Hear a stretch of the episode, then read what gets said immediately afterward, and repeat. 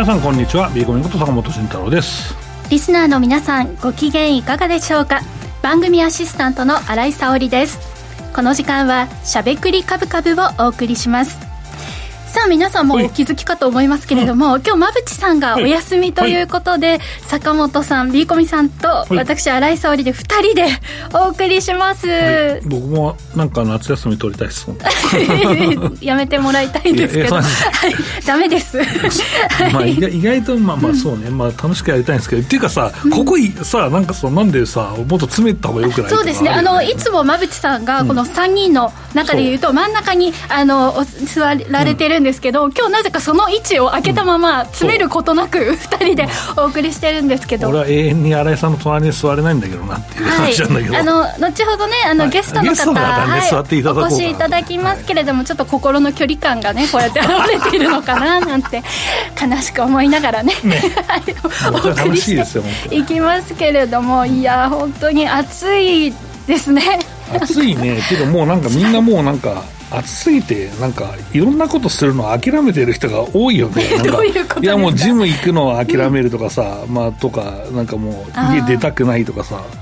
なんか本当にあの自粛みたいになってますね、うん、まあ、暑すぎて、いやもう暑すぎて危険なので、うん、あの気になるのが部活とかって皆さんどうしてるんだろう。そうですね。でもまあ一応やってるんじゃないですか熱中症に、まあ、昔みたいに水飲んじゃだめとかそういうのは多分もうほぼないと思うんですけど。そうですよね。もう本当に水分しっかり取りながらね、ね、野球なんかはちょっともう私応援すらいけない気がします。なるほど。暑いですからね。難しいです、まあ、ちょっと、はい、うちの息子はねなんかね部活運動部なんですけど1時間15分しか部活ないんだよねとか言って何それみたいな、えー、準備運動で終わりそうな終わりそうなんだからかなりシステマチックにやってるのがよく分かんないですけどね、えー、あそのくらいだったら私も部活やってもいいかも、ね、はい、先生への負担もなないしね、うん、いいよねそれね。いいですね。本当に次世代に部活のあり方も入ってきてるんですね、そうです。ね。ね長ければいいってもんじゃないけど、まあ、長くやった方が確率はあるんだろうけどね、まあ、相場もそうでしょう、はいうん、相場もねまあ長ければいいってもんじゃないですからね実際まあ、そのあたりもね今日もお伺いしたいんですけれども、あの先週先々週とお知らせをされていたあの週末行われたねエキスポイベントですけれどもどうでしたか、はい、え行ってきましたよ。僕はね、うん、えっと、初日と、えー、最終日3日目に行ってきまして。会場どうでした、えー、会場めっちゃ熱気に包まれてましたね、まあ、暑いっていう意味じゃなくて、うんはい、資産運用をしたい方がもうめちゃめちゃ来てたっていう、まあ、多分過去最高なんじゃないかな、うん、人数がそれだけ。だともう。3日間の来場者多分最高だと思いますあのエキスポは。で、えっと、当然、えっと、岡さん、えー、オンラインパワードバイ岡さん、えー、証券。ブースはにぎわってましたけどね、えー、はい、えどんなことが行われてたんですか、はい、あまあいろんな資産運用したい人のための、うん、結構ねセミナーが充実してて。え岡さんさんブース岡さんさんブースもやったけど、はい、その創越相談もやったけどその全体のセミナー。だから本当に坂本さんもあるしその株学びたい人みたいなことがいつも周りだったりしてだからただなんか商品を買いに行くとかもう紹介するとかいうイベントをもう超えてたなっていうのがありまして、あのいつも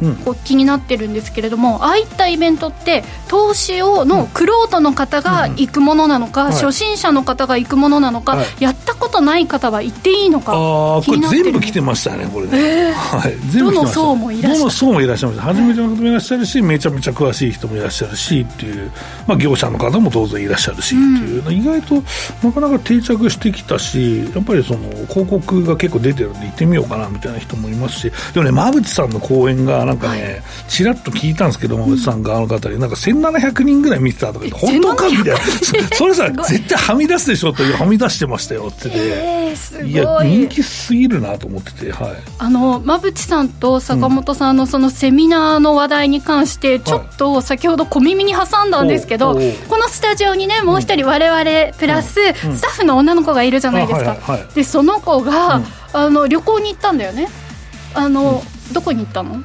福岡に行く道すがら、行きの飛行機で、後ろ？隣？あバスで一緒だった方がなんか話しかけていらした男性の方が、なんと直前坂本さんと馬淵さんのいらしたあのエキスポに行っていたという話でえお二人のセミナー聞かれてたの？うんああチラシを持ってた。普通になんかおっさんがナンパしたみたいなそんなイメージですか？いやでもあの馬淵さんの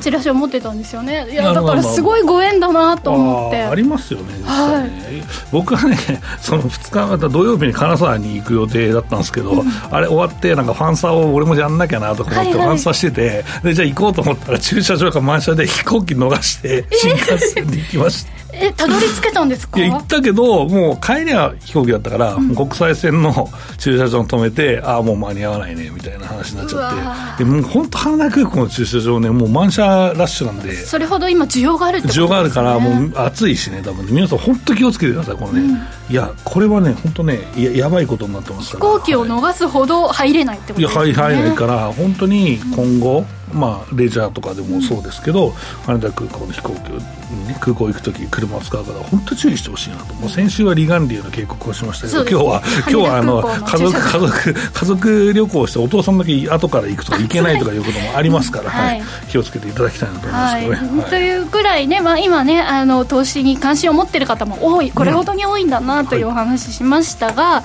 投資いろいろありますけれども、うん、不動産に興味を持っている方に朗報があるんですよね。そうですね。そう、はい、うまいなさんいや僕のね本がようやくねすり上がりましてですね、はい、7月の下旬に発売なんですけどこちらですね、えっと、ずるい不動産投資という話なんですけど、はい、いい色ですね。色色はくすみブルーかわいいはいかわいいです。そうそうそうなんですけどこのねえっとね僕がやっている、まあ、不動産投資ってまあ天の弱なんで、うん。どっちかというと、うん、まあ、そう人がやらない投資やろうと、これだめだっていう投資で成功したいっていうのがあって、うん、これもね、逆張りの発想でみんなやらない、そうですね、築古区分というですね、古いマンションを、うん、えー、買って、リフォームして貸すと。難しそうですよね。そう。いや、でもね、そうでもない。で、それで10%以上の利回りを取ると。すごい。いうような、えー、あまあ、手法で、大体4、500万現金があればいけますみたいな感じなんで、うん、それを、まあ、年間2年に1回ぐらい増やしていけばいいものを、えー、それを、うん、まあ、例えば僕は2年で全部やって3分間クッキングみたいに、バーって揃えたらこうなりますよっていうのを、まあ、公開していて、まあ、今で多分、まあね、月収で大体、えっと、50万弱ぐらいあるから、まあ、これでファイヤーだよねっていう、まあ、そういう、まあ、本をね、えー、書いていて、で、実践は簡単です。あの、本当不動産って結構裏情報とか、うん、その、みんなが知らない情報をいかに早くっていうのをやっぱり一等の方とかやってるけど、区分はね、僕はもう公開情報だけ、だから数もから選んで買うみたいな。えー、じゃあ、うん、誰でもできそうですね。そうです。だから誰でもこれできるのと、あと僕、どっちかというと東洋経済さんからなんですけど、まあ、どっちかというとちょっと簡単なビジネス書みたいな、なんか柔らかいタッチで書いてて、うん、内容が薄いとか言って、アマゾンのレビューがぶち切れてるやつがあるんですけど、今回は真面目に書きました。すごい熱いんですよ。いつもの1.5倍近くね、厚厚みがあるね、えー、ちゃんとした実用書なんで、これをね、えー、ぜひあの見ていただいてですね、えー、まあ来週多分プレゼント企画があると思うので、はい、あお待ちください。あのぜひ、えっ、ー、と、まあ、どうせ5人ぐらいしか当たらないんで予約していただければなと思いますけど、ね、ぜひぜひ、はい、あの、プレゼントはプレゼントとして受け取っていただいて、うん、予約もね、ぜひ盛り上げていただきたいと思います。はい、よろしくお願いします。えー、アマゾンで、はい、えー、ずるい不動産投資ですね。はい、改めまして、坂本さんの新著、ずるい不動産投資、手間暇かけずに毎月50万円の家賃が入ってくる、築国分マンション投資入門。東洋経済新報社より7月26日に発売となります。現在予約受付中となっております。さあ、ということでね、ちょっといつもより多めにオープニングお話ししてまいりました、はいねまあ、こういうのもいいかなと思って、馬渕さんがしゃべる時間をね、とりあえず、はい、あの余裕ありますから。はい、二、はい、人でね、楽しくしゃべくっていきましょう。そうそうえさて、この番組は、ラジオでの放送に加えて、YouTube ライブでも同時配信をしています。ラジオ日経のしゃべくりカブカブの番組サイトからご覧いただけますので、ぜひアクセスしてみてください。また、坂本さんやまぶ、まぶちさんへのご質問やメッセージなど、皆さんからの YouTube へのコメントもお待ちしています。しゃべくりカブカブ番組 YouTube チャンネルへの登録も合わせてよろしくお願いします。それでは番組を進めていきましょう。この番組は、岡三証券の提供、ファンディーノの制作協力でお送りします。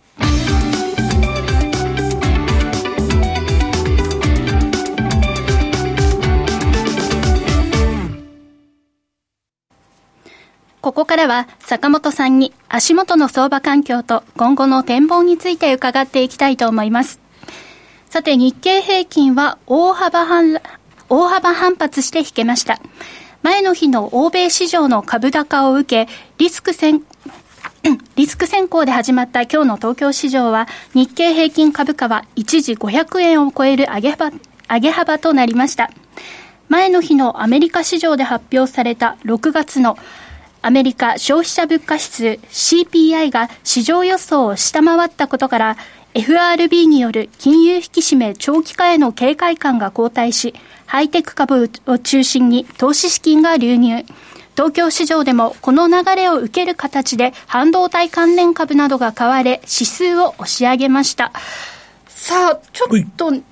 これは値上がりしていくのか、うん、というそういや意外と米国株が強くて、で実際、米国株はナスダックが昨年4月以来の高値で、えーと、あとはニューヨークダウも同じような状況かな。はいでかなり米国の株高が、まあ、見えたなというのが昨日でございました。はい、えー、ということで、資料をね、元にお話ししていければなと思ってます。えっと、まずですね、えっと、7月6日も ISM ありましたけど、非製造業なんですけど、これがね、えー、っと、まあ、50が、まあ、節目と言われているところが、うん、意外と市場層大幅に上回る50.39と、うん、えー、いうことで、これすごく良かったんですね。53.9ですね。はい、53.9です。はい。で、それで、えっと、まあ、実際これ50を下回回るかってみんな思って結構先行指標なんで、これがまあ、下回ると景気悪いよねっていう人が出てくるんで、意外とちょっと大丈夫かみたいなとこあったんですけど、これ50をギリギリで浮上しましたね。何なんですかね、なんかそのために別になんか政策を打ってるわけでもないんですけど、自然に。そう、まあよくあの鳥人間コンテストみたいに、こうあの着水しそうになるとめっちゃそのこぎまくって、おおみたいな、頑張れみたいな。ギリギリで。ギリギリで50下回りそうになるとふかしてみたいなのを、まあや、政策でやってるとこあるんですけど、実際のところ、これ普通にね、えー、まあ元に戻っていると、まあ賃金がまあ低下したりとか、まあそういうのもね、意外とあった、あまあ影響はしてるのかなと思うんですけど、うん、意外とまあこのサービス業を表すいい制度で良かったなということなんで、まあ、これはもう景気にも直結するかなと思ってるんですけどね。はい、うんで続いて、はい、雇用統計はまあ無難にまあ終わりまして、えー、っとまあ、その YouTube の通りなんですけど、まあ、大体予想の範疇でしたと、はい、えー、いうことで、えーまあ、ポイントはやっぱりこの、うん、えー、CPI ですよね、7月12日発表の CPI と。はい、はい。えー、いうことで、ここでですね、えー、っとこの、えー、予想もね、かなりこの低下すると、うん、えー、大体3.1%ぐらいの予想だったものが、まあ、それをさらに低下で3%なんですけど、前月、えー、この前年比、同月比でプラス4%ぐらい、だいぶ落ち着いてきたとなったので、かなりね、えー、この CPI がね、えー、まあ、低下してきて、まあ、米国もそろそろインフレがなんとか退治できそうで、えー、利上げもそろそろ終わりかなというような、まあ、状況だったわけですね。はい、うん、これ、かなり交換されたようですね。そうですね。はい。あの、これは交換されて当然ね、えー、利上げも、まあ、一応7月はあるよね、と、うん、まあ、いう話の予想はね、当然出てるんですけど、はいうん、まあ、ただ、これでね、終わりかなと。えー、いうのがあると、だいぶ違うかなと思います。まあ、これに伴ってね、えー、米国の、まあ、長期債含めてね、えー、金利が低下したと。で、株が上がったと、えー、いうことになるんですけど、まあ、株もまあ、手放しで喜んだけど、まあ、一旦もみ合いで終わったなというところで、うん、まあ、あとはそうですね、うんと、PPI ですとか、まあ、他の指標も一応見たいなっていうことと、あとは決算がね、一応始まりますので、うん、まあこれ僕のコーナーでも話そうかなと思ったんですけど、決算がね、えー、始まるので、ちょっと様子見したいな、高値高様子見したいなというような動きがね、あったんじゃないかなと思ってますね。はい、まあでも、このですね、えー、と、コア指数もですね、えー、予想を下回っていると。これ一番下の段ですね。はい、えー、これがまあ0.3%の前月比の増だともう0.2になってますと。で、ここをね、インフレの指標として FRB は見てるので、だからまあ CPI、CPI って言うけど、まあ、コアもね、やっぱ大事で、まあ、ここが、えー、予想以上にね、えー、その、まあ、えー、予想以下だったということは、非常にね、えー、まあ、プラスに考えてもいい、景気、まあ、今回の CPI としては、株の投資家としてはプラスだったのかなと。うん。えー、利上げも、まあ、そろそろ終わるし、インフレもちょっと落ち着いてるしというところかなと、えー、思っております、はい、この CPI の、うんコアコア CPI の伸びが鈍化したことで、こう利上げに関してのね、うん、見方、あと1回で終了という見方が広がって、うん、これでドル売りが加速した、ね、あそうそうそう、で、あとね、皆さんね、これね、まあ、いろんな格言とかもあるし、毎回のパターンっていうのもあるんですけど、え金利が、まあ、利上げまあするじゃないですか、そしたら基本的に債券金利も高くなって、まあ、円安になってっていうんですけど、ピークの時は大体もうピーク打ってるから。過去の例からすると。そうなんですもうすでに。そう、終わりただ、みんなこれで終わりだって人がいたから、意外と債券金利下がって、足元円高になってるんですよ。うん、うんで、これも毎回そうで、そろそろね、そういう動き、まあ、一回、そろそろ終わりかなっていうのも過去にはあって、それで、えー、また利上げして、おい、危ねえ危ねえっていうのはあったけど、うん、今回はさすがに、終わるか、うん、終わってもあと一回なら体制に影響がないなと、こういうのがあって、もう先んじてですね、金利がですね、低下して、えー、まあ、円高、まあ、ドル安ですけどね、なっていると。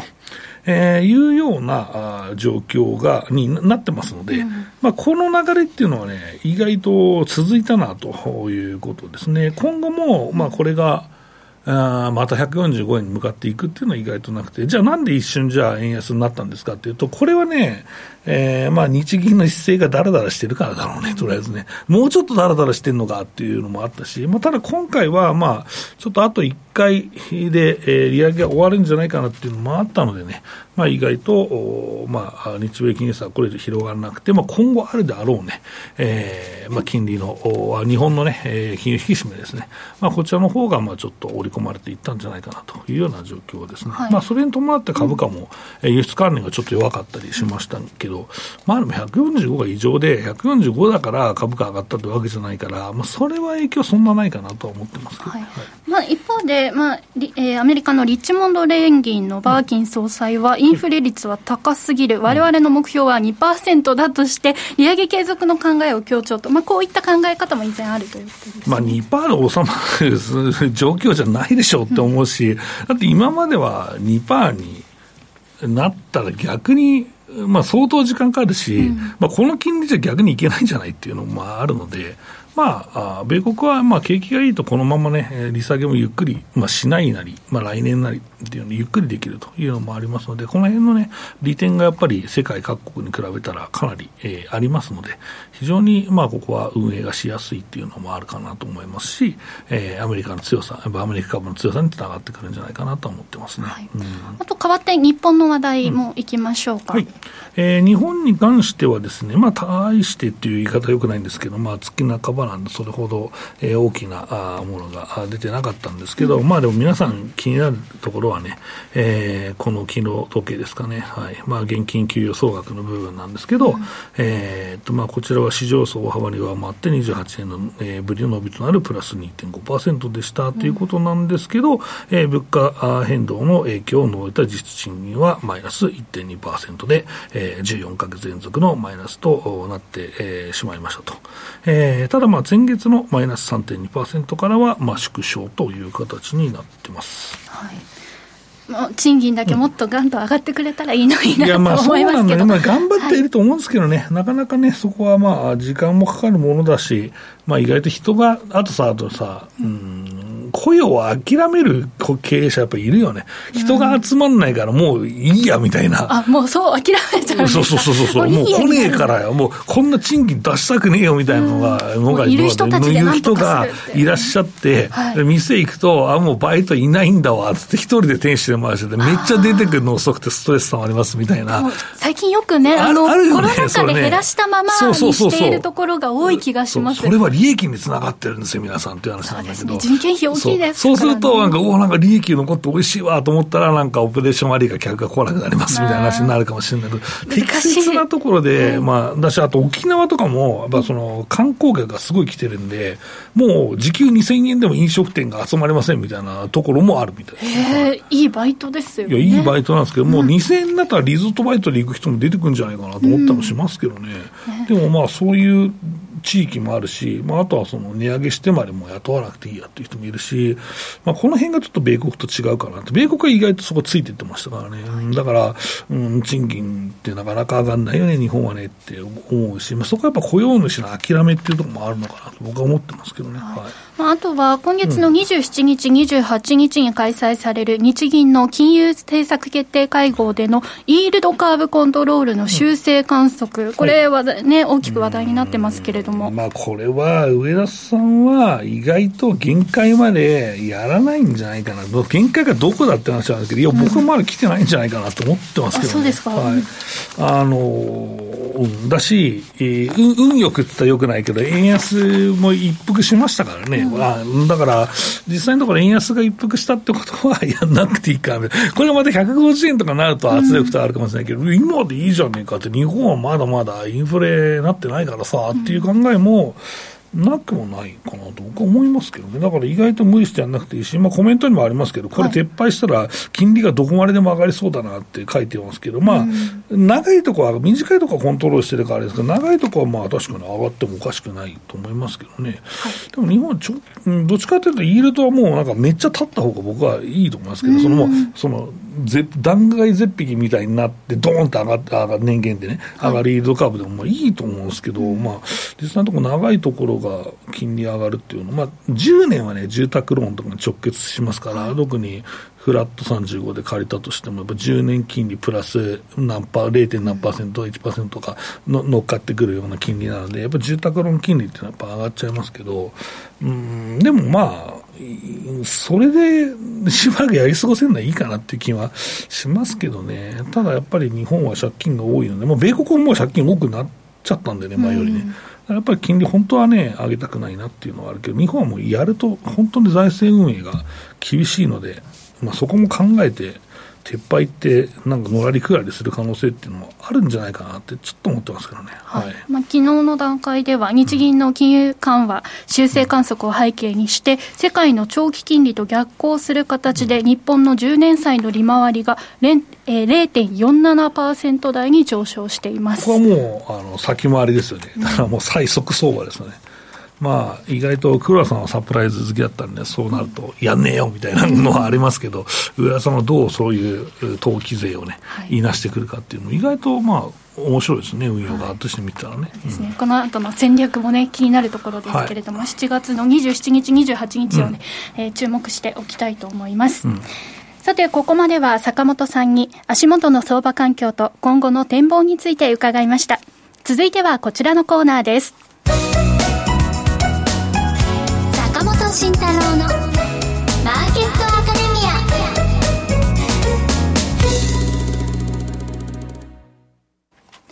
このコーナーでは投資をぐっと有利に株価指数 CFD の活用などを含めて投資のポイントについて坂本さんに教えていただきます。さあよろしくお願いします。はい、えー、今週もよろしくお願いします。ままあ実際のところね、まあ、ポジションの話はよくここでしてるんですけど、はいうん、まあ、もし僕が取るならポジションということで、そうですね、まあ、あのめちゃくちゃ当たってると評価なんですけど、時間はかかるも当たりますみたいな、そうですね、感じで。あのちょうど先週の放送からも日経平均、うん、まあ、先物ではないんですが、日経平均もまた下げてますし、うん、そうですね、とりあえず利確してて、バートついてた新井さんに、ちょっと待ってと。そうですね。ダメだろう、もういいんじゃないでしょうか、みたいな、あの、せっかちが言ってましたけど、ね、あったけど、まあでも、先週ぐらいの水準なんだよね、今ね。ぶっちないそうそう。まあ、その下があったから、一応あったからっていう意味で言ったんだけど。あの下の段階で利確はしてもよかったんですか、いや、それはいい質問だな。いや、でも僕は、もうここは、3万3500円のショートポジは、別に残しといていいんだよ。最終着地地点は、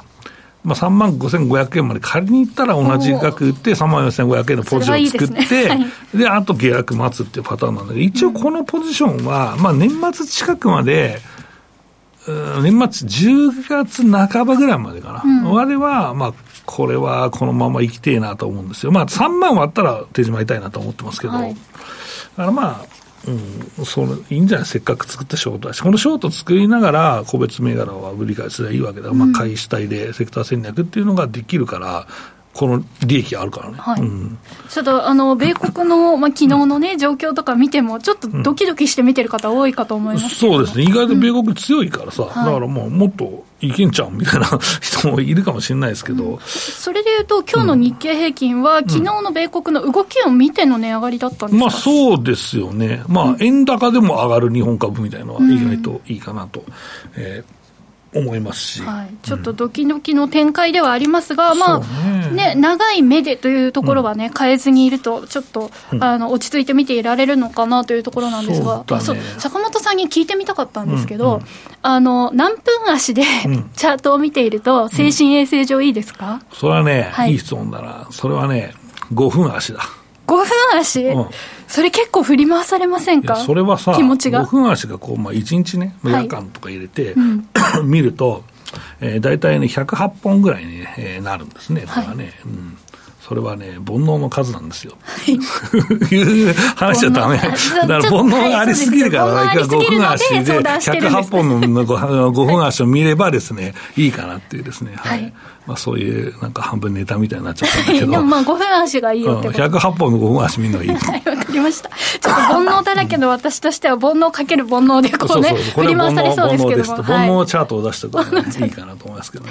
久しぶりに俺の持ちネタを引っ張り出してきたなっていうまあところですけど、いや意外と2人だと面白いこと言えないからな。そうですね。えそうそうそう。でまあまあ冗談抜きで、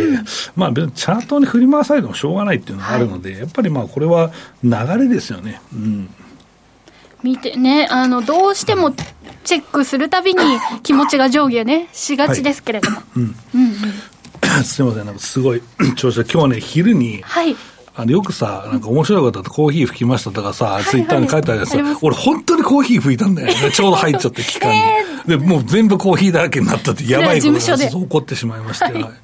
本当にあるものなんですね。着替えてきましたけど、はい、で、それがまあ後遺症が残っていて。結構一度むせるとなんか喉違和感出ますよね。わ、ね、かります、うん、はい。お水飲みながら、あの、頑張っていただきたいと思いますけれども。あの、今後のポジだよね、はい、そうですね。今後のポジションしばらくこのままだとね、言いたいのがね、二つ。一つは、うん、えっ、と、今、先週の、え外国人投資家の動向ね。えー、これはまあ非常にですね、えっ、ー、と、外国人投資家、えー、買いが多かったんですけど、まあ、実際現物も、先物もですね、まあ3桁ぐらいと、えー、の前半ぐらいの、まあちょろっとした買いだったということなんですけども、また買い越しが連続で続き始めましたよ、と、えー、いうことと、あとは、うん、業績ですね。はい。えー、この業績に注目する週が、まあ時期が始まりましたよと。はい。で、一点、えー、米国のね、えー、業績、えー、そろそろ銀行株がね、えー、出てくると。いう状況ですから、足元、えー、っと、調査会社等の、まあ、レーティングなどは、うん、ん、下がってるところもあるんですけど、意外と引き上げ傾向にあるので、うん、だから決算を期待してる向きっていうのは意外といるのかなと思います。あとは蓋開けて。まあもちろんその銀行ごとでまちまちでしょうけどね。うん。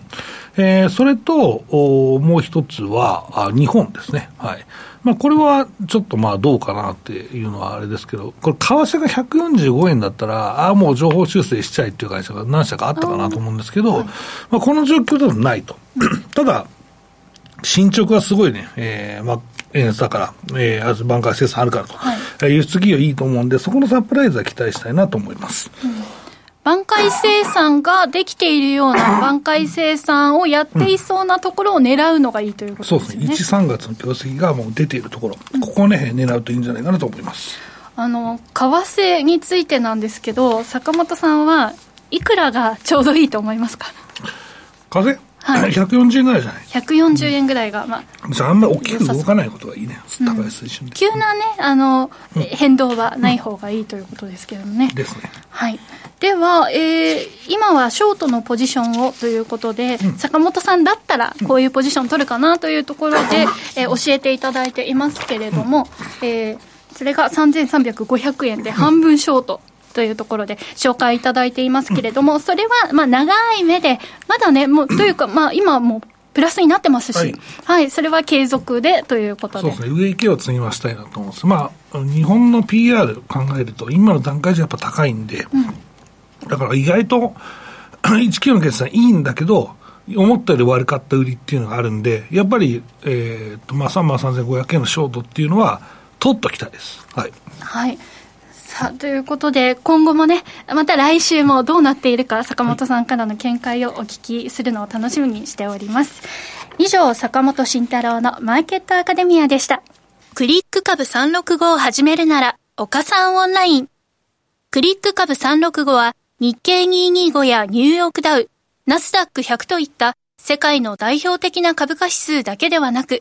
金や原油などの ETF を数千円の少額からほぼ24時間、日本の祝日でも取引できる注目の金融商品です。岡さんオンラインでは、新たにクリック株365講座を開設されたお客様を対象に、最大5万円のキャッシュバックを実施中です。業界屈指の格安手数料、使いやすい豊富な取引ツール、プロの投資情報を無料でご用意し、皆様をお待ちしています。初心者セミナーも随時開催中です。詳細は番組ウェブサイトのバナーから。岡三オンラインは、岡三証券株式会社の事業部門の一つです。当社が取り扱う商品等には、価格変動等により、元本損失、元本超過損が生じる恐れがあります。投資にあたっては、契約締結前交付書面等を必ずお読みください。金融商品取引業者関東財務局長金賞第53号岡三証券株式会社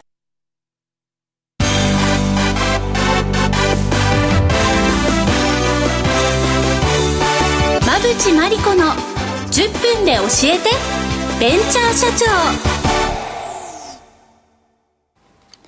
このコーナーでは、これからの日本で活躍を期待される起業家、ベンチャー企業の社長に焦点を当てていきます。これからの成長企業のキーワードが分かれば、投資の視点としてもきっと役立つはずです。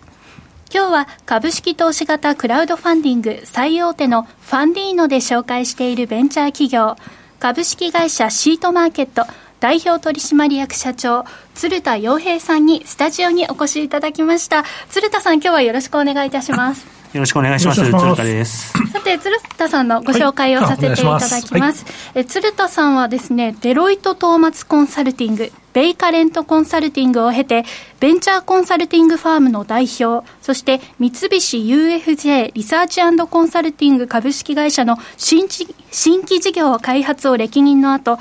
株式会社シートマーケットを設立されています。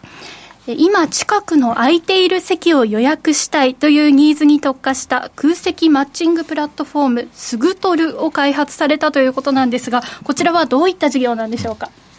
このすぐとるというサービスなんですけれどもえー、当日に特化している、えー、空席を予約するサービスというところですね、まあ、これまでのその予約サイトっていうのは当然前日もっと前から予約ができたわけなんですけれども、我々のサービスは今すぐ入りたいというお客様それから今空いているという、えー、店舗様の、えー、マッチングをすることに特化しているサービスということですね、えー、なるほど面白いですね。あの特に僕もよくそのグルメサイトとか使って予約するんですけど当日は本当に予約できる店が少ないっていうのと、あとフラッと行きたいときに、今空いてる店を探すっていうのは、結構大変なんですよね。そうですよね、うん。最近あの街に人も増えてきましたから、うん、より取れなくなってますよ、ね、そうなんですよ取れないから行ってあのまたいっぱいなんですっていうのを3回か4回繰り返すと俺自分が否定されたみたいな気持ちになってめっちゃ嫌な気持ちになるんですよね、そうなんでこれめちゃくちゃ便利ですねこれはね、うん、はい。で、まあ、そんな中でなぜ創業されたのか、その経緯教えてください。ああの私は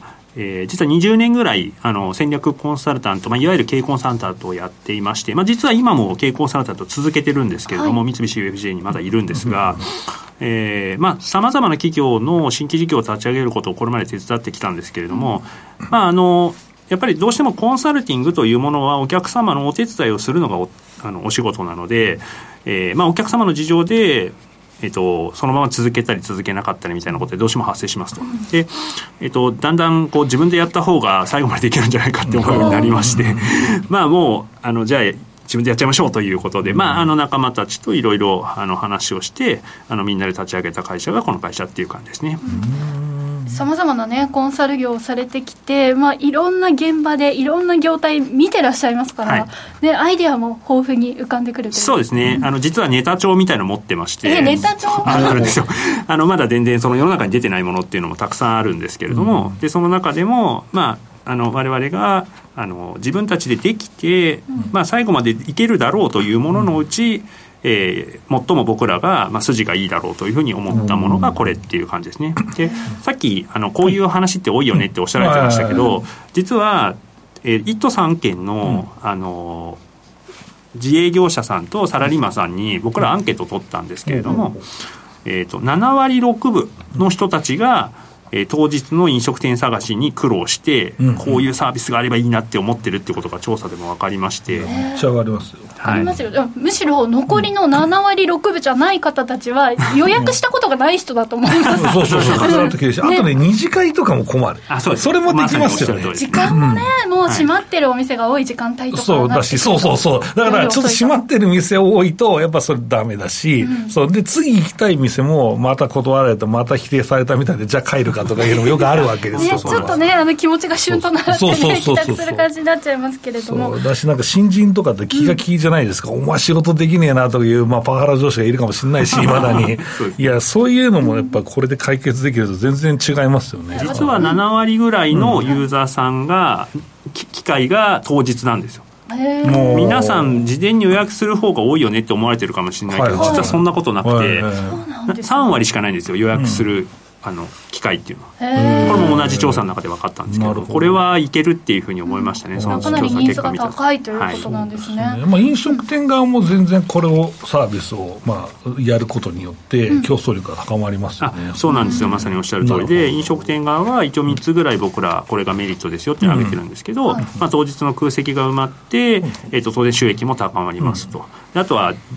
当日の予約って電話で来ることが多いわけなんですけど、はい、電話嫌なんですよね。ああ、営業時間中の電話って繋がらないとこ多いですよ。ね。かといって出ないわけにもいかないんで、でもすぐ取るは電話必要ないので、そういう工数も避けられますし、呼び込みに行く必要もないですよと。まあ、将来的にもっとマッチングするようになれば、例えば、えっ、と、コースを予約してきた人がキャンセルした時に埋められるとか、最近だとあの、インバウンドのあの話も増えてきてるんですけど、ちょっとインバウンドのお客さんって当日キャンセル多かったりとかするらしいんで、はい、なのでそういったところも埋められるようになると非常にいいと。となると、フードロスにもそうなんですよ、まさにおっしゃる通りで、今だとやっぱり SDGs とかもさあの叫ばれてる中、まあ、こういったものにあのこうやっていくっていうのは、社会的にも意義があるのかなっていうのは、あれとしても思ってますね。あのこれって今どのくらいの店舗が利用されてるんですか、えっと、現在ご契約いただいている店舗数は約70店舗ですね。はい。あのどういった業態が、あえっとですね、業態はまあ基本的には飲食店だけなんですけれども、はい、どんな店舗さんが多いかっていうと、うん、えっと要は立地が悪い店舗さんです。簡単に言うと。そうなんです。駅から遠い地下それから地上。地上あの上。の天空とかっていうと2階以上。パッと見えないそうなんです。パッと見えないところですね。で、えっと、まず皆さん見えるところから入っていくんですよね。で次は、えっと、なんなら並ぶ人の方が多いぐらいなんですよでもあそうなんです。よ。でも上に行けば入れるっていうふうに分かってたら行くと思うんですけど、うん、看板見て電話かけるの面倒くさいじゃないですか、はい、かといって上上がるの面倒くさいみたいなのがあって、うん、なので地下とか遠いとことか天空とかっていうのは入らないんですけどで皆さん結構その集客に悩まれてますと。で、一方別に SNS とかマーケティングとかもそんな得意なわけでもなければ、お金もそんなに潤沢にあるわけでもないみたいな人たち多いわけなんですけれども、そういった方々に対して僕らは、えっと、こういうのどうですかっていうふうにお声掛けしてるわけなんですが、実は、あんまりこういうこと言ってあれなんですけど、そういう店舗の方が美味しかったりするわけですよ。ああ、なるほど。だって1回しか行かなかった人をリピーターにつかめなかったらそういう店ってなくなっちゃうってことなんで。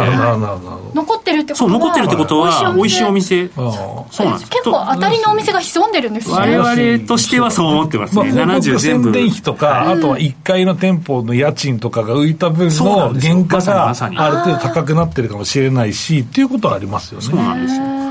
いやということは、今はその外食の店舗がメインになってそうですね、基本的には外食の店舗がメインなんですけれども、今後という意味で言えば、いろいろやっていきたいと思ってまして、例えば二次会つながりみたいなので言うと、カラオケ、うん、ダーツ、ビリヤード、うん、ボーリング、みたいな、ゴルフバーとか。楽しそうですね。二次会みたいなね、はい、そうなんですよ。そういうのとかもあると思いますし、まあ、あの、将来的にはそれ以外にもこういろんな、あの当日で席が余ってるみたいなものにもこう使っていけるといいなと思ってますね。あの私、見てみたんですよサイト。あありがとうございます。さすが予習な。あの一番最初に、はい、あの今空いている店舗がバッと出てきて、はい。でちょっとこうなんていうシャドウがかかった感じで今空いていないけど、うん、あの加入しているお店もこう、ね、リストで見ることができて、このお店が開いたら行ってみたいなとか。そうですね。今このお店開いてるんだって自宅のえベッドの中にいながら焼肉店をチェックしました私 まあ、あの将来的にはあの空いてるかどうかをリクエストできる機能みたいなものも用意したいなっていうふうに思ってるんですけどこればっかりやっちゃうとどうしても、あのリクエスト待ちしなくちゃいけなくなっちゃうので、まずはまあ空いてる中から選んでくださいと。でその中でどうしても、えっと、気に入った店があってしかもその店が出品してなかったとしても、実は空いてるかもしれないじゃないですか。あそう気になったんですけど、はい、そのよく予約サイトとかってその専用の枠とかがあったりするじゃないですか、はいはい。それがあるんですか？枠？スグトルは空いてる席を出品するというのがロジックなんで、店舗さんがその日の例えば17時オープンの時に16時になって相変わらず全部予約で埋まってないね、5席余ってるねって言ったら、その5席のうちの3席をとりあえず出してみるみたいな。そういう形式ですね。もしかしたら隠れ空席がそうなんです隠れ空席があるかもしれないです、えー、ほど。坂本さんここまでいかがでしょう？いやめちゃめちゃ助かるねこれ。が いやいやいやいや。ぜひぜひ。これはいいですね。そう特化してるのですねよく多分グルメサイトと最近は二次会の店どうですかっていうポップが来たりするんですけど特化してるとやっぱりそっちから探せるじゃないですか。そこはいいなと思います。たくさんある中から探すの大変です、ね、そうなんですよ、もうあれは本当ね機械順に並ぶようにそうそうそうそう。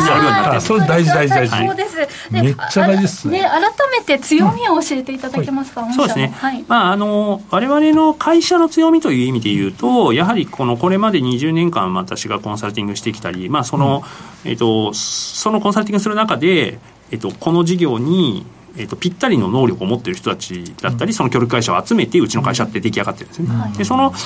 全体像が非常に強みになっているということだと思っていて、えーとそういう事業に必要な能力を見極めてその見極めたものをこう配置できるであるとか、まあ、いわゆる戦略といったものを考えられる。鶴田さんよくこんなところに気づきますよねみたいなことやっぱり言われるわけですよ。うん、その辺のなんか観点というのは、まあ、これまで培ってきたものですし、まあ、一応それでご飯食べてたんで僕 は、はい。まあ、そういったところが一つのあの強みですしそれをもとにして作ったそのフォーメーション力というか、うん、あの非常にたくさんの協力会社さんに、あのご協力いただきながらうちのサービスって作られてるんですけれども、作る方もそうですし売る方もそうですし、はい、そういったコネクションもねそうですね。存分に発揮されて、ね。はい、ということなんですね。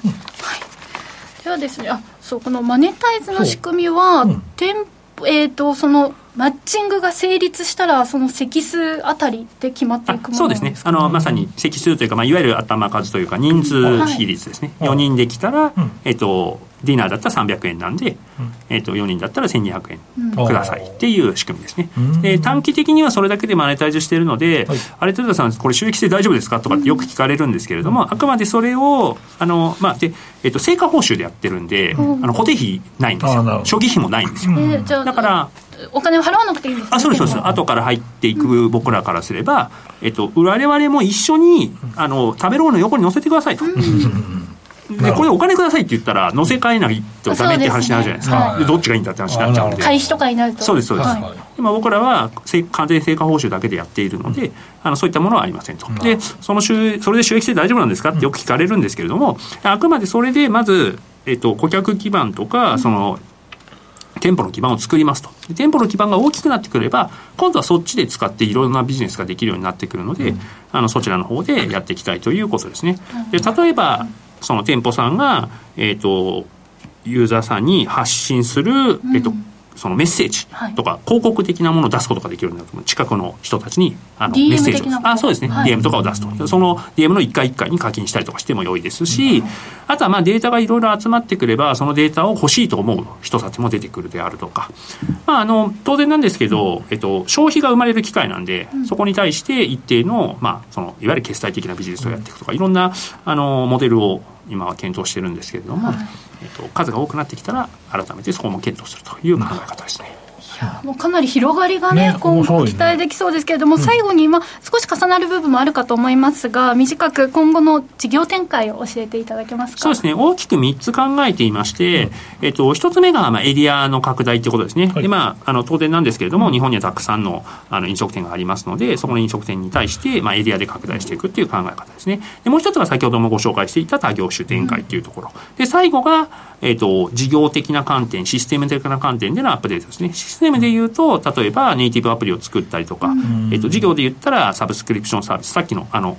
えーと、ダイレクトメッセージの機能をサブスクリプションで提供するような、はい、あのものを作ったりとか最近だと AI レコメンドとか、うん、あとはまあ決済系のところであるとかビッグデータのあのビジネスであるとか、まあ、そういったところのこうシステムのあのアップグレードおよび、えーと、事業のアップグレードというところの、まあ、3つの展開を考えてますね。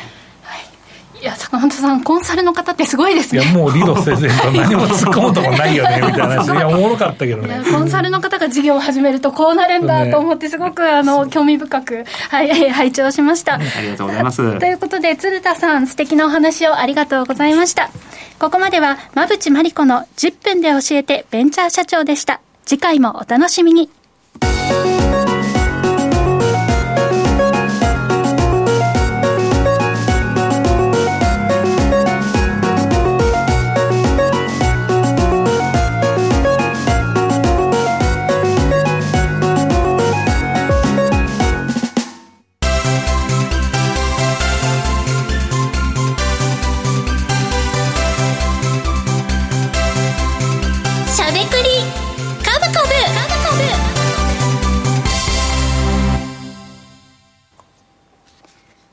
ここからは坂本さんが株式投資の肝となる銘柄選別のポイントや注目セクターについて喋りまくるしゃべくり株株のコーナーです。コンサルの話が面白すぎた。面白いですね。いや、っていうかね、でもあれままさ、仮に上場をさ、するとかもちゃんとみんなが知ってるようなアプリに仕上げたとしたら、えー、これ、コンサルとさ、なんか僕らの仕事もさ、口だけじゃねえかって言われる人いるんですよ。えー、で意外、意外と個人としては、お前じゃどんだけ儲かってんだとかいうのを言う人がよくいるんだけど、うん、まあそれ教え方とやる、やる人のさ、やっぱさ、天才プレイヤーでもさ、指導者として天才じゃないことあるじゃん。ちょっとね、あの、隙間が生まれちゃいますもんね。うん、でもさ、コンサルはそういう言われがちだけど、それをちゃんとやって作ったら、はい、この人すげえってなるよね。そこもちょっとね、見てみたいですね。はい、そうですね。で、えっと、俺の銘柄の話なんだけど、今日は馬淵さんご休みなんで2銘柄持ってきました。はいということで、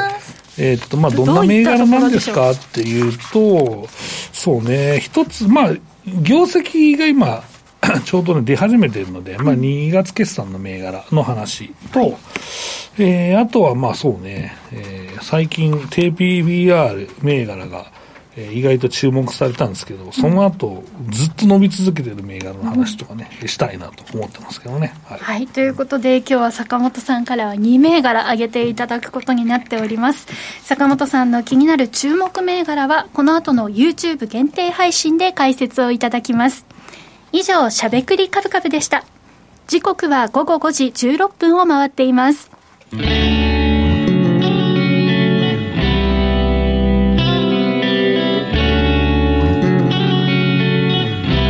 ゃべくり。カブカブ。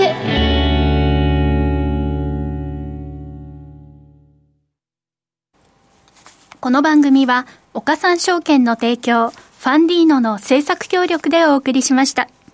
株式 FX をはじめ不動産クラウドファンディングなど投資商品はすべて元本が保証されるものではなくリスクを伴うものです。投資の最終決定はご自身の判断で行ってください。さあ、ということで、今週も意外とあっという間に。はい、あっという間でしたね。コメントが面白すぎてやばいみたいな話ですけどね。はい。コメントもたくさんね、いただいておりまして、ありがとうございます。ああ、マリコいない倍社長の声とかやばくね、それ。いや、そうですよ。すみません、僕でみたいな。ね、本当に、この二人で精一杯お送りしました。あれさえ泣いたらいいかなと思いますけど ね、僕だったらね。あの、またぜひ、馬淵さんがいらっしゃる時にもね、お越しいただければと思います。また、あの、コンサルティング、ね、ご出身の社長様ということで、多分今後の展開もどんどんいろんなスピード感で、ね。はい、進んでいきそうですので、またぜひお越しください。お待ちしております。さあということでしゃべくりカブカブ丸口さんは今週お休みでしたけれども2人でねお送りしましたけれども、皆さんいかがでしたでしょうか？えラジオの前の皆さんとはそろそろお別れのお時間です。また来週お耳にかかりましょうこの後は YouTube ライブでの延長配信です引き続きお楽しみください。